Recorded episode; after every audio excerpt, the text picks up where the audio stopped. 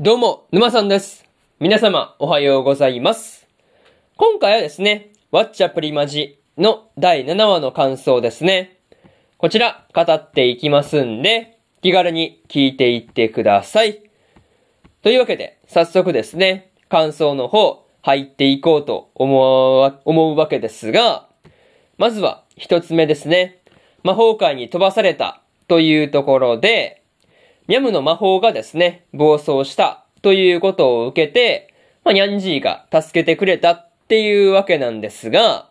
まあ、それによって魔法界に祭りとレモンの二人も、まあ、こう、同時に飛ばされるっていうことになったりしてました。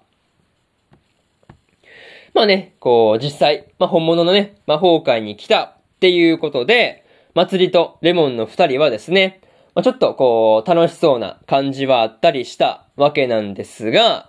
こう、ミャムにはですね、まあこう、子供の頃から見ている風景っていうことで、まあ、見慣れてるところだから、まあ、何が楽しいのかさっぱりわからないっていうところがですね、なかなか面白かったところではありますね。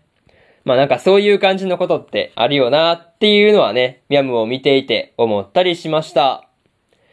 またね、レモンがゲームの世界みたいな場所っていうことで、まあめっちゃ興奮していたわけなんですが、まあ何を言ってるのか、こう、誰にも分かってもらえないっていうところはですね、まあさすがにちょっとこう、かわいそうなところではありましたね。そう。結構ね、ゲームとかで使うような、まあこう、まあゲームの名前とかね、まあそういう言葉を使っているから、こう、まあ同じね、仲間がおったら通じるんですけど、まあそれがいなかったから全然通じないっていうところですよね。まあにしてもね、ミャムを助けてくれたっていうところで、まあニャンジーもね、いつでもミャムを見守っているっていうところですよね。じゃないとね、あんないいタイミングで助けられないだろうっていうところで、まあね、そういう風に見守ってるんだなって思うと、だいぶほっこりしたところではありますね。まあ、そういうところで、まず一つ目の感想である、魔法界に飛ばされたというところ終わっておきます。でですね、次、二つ目の感想に入っていくんですが、起こる理由というところで、魔法を暴走させたことで、ニャンジーにですね、ミャムが説教されていたわけなんですが、まあ、こう、まあ、説教されたっていうことで、まあ、すねたミャムがですね、家を飛び出していくっていうことになってましたね。まあ、でもね、こう、レモンがニャンジーの隠そうとしたアルバムを奪ってですね、こう、ミャムの元まで、こう、慌てて持っていったことで、まあね、ニャンジーとミャムの仲直りにつながったっていうところはですね、本当に良かったなぁと思いましたね。またね、ニャンジーがミャムを叱るのは心配だからだっていうことをね、祭りが説明していたわけなんですが、まあ確かにね、どうでもよかったらそもそもこう怒ったりしないですからね。もう完全放置で好きにしなさいっていう風になりますからね。なんかそういうところをこう祭りが説明してるのを聞いてね、まあ納得しが、まあだいぶ納得がいくところではありましたね。まあ何にせよ、ニャンジーがですね、ニャムのことを応援して、こうずっと見守ってくれているっていう思いがですね、ニャムにも伝わって、ほっとしたところではありましたね。なんていうか、そういうニャンジーの愛情というかね、まあそういうところが、まあ、ミャムにはね、伝わりにくかったんだなっていうところを、まあ、この時の、うん、まあこの時の、まあやりとりを見ていてね、思ったりはしました。まあそういうところで、二つ目の感想である、起こる理由というところ、終わっておきます。でですね、三つ目の感想に入っていくわけなんですが、感謝の気持ちをというところで、ミャムがですね、ニャンジーへの感謝の気持ちを込めて、祭りとのライブをしていたわけなんですが、なんていうかね、こう、感謝のお礼を込めて、まあ、思い出のマカロンを配るっていうところはですね、なかなかいいなぁと思いましたね。またね、こう、小さい頃にミャムが気に入っていた、まあ、お菓子であるマカロンをですね、ニャンジーが作ろうとしていたりとか、まあそれをミャムの方からね、逆にこうお返しでマカロンをニャンジーにあげるっていうところがですね、個人的に結構好きなところだったりはしますね。なんかそういう何気ないところとかね、まあそういうのは見ていて、すごいこう、いいなと思ったなという話で、まあ何よりね、こうマカロンを配ったのが、ニャンジーだけじゃなくて、まあライブに来ている人たち全員なのにはですね、さすがに驚かされたところではありますね。まあ、結構そういうところにはびっくりしたところではあったんですが、